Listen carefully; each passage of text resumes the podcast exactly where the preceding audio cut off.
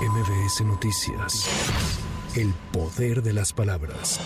El presidente López Obrador lamentó el homicidio de seis jóvenes localizados ayer en Zacatecas y confirmó que uno de los sobrevivientes ya se encuentra declarando. Sobre la escalada de violencia en Nuevo León, el jefe del Ejecutivo Federal dijo que se trata de una confrontación entre grupos del crimen organizado en la entidad y señaló que ya intervienen en el asunto. Y en el caso de Nuevo León, lo mismo, ya se está actuando. Es una confrontación entre grupos que se está dando en esta zona de Nuevo León con violencia y estamos ahí también ayudando al gobierno de Nuevo León en todo lo que podamos. Está participando la Guardia Nacional, también la Secretaría de la Defensa.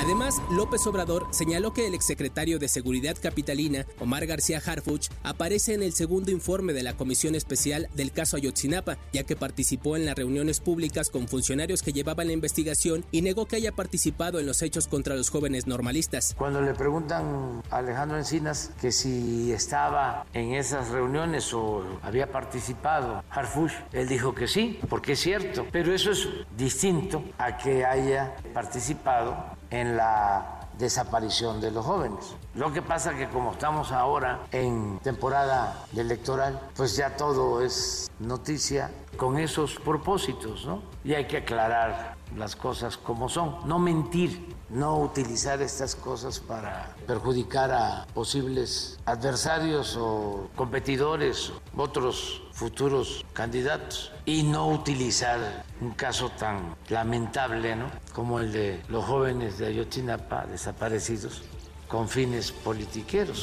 En el marco del Día de Acción Global por el Acceso al Aborto Legal, Seguro y Gratuito, se prevén manifestaciones en varios estados del país. En la Ciudad de México se espera que el contingente se reúna en la glorieta de las mujeres que luchan en reforma y partirán rumbo al Zócalo alrededor de las 3 de la tarde.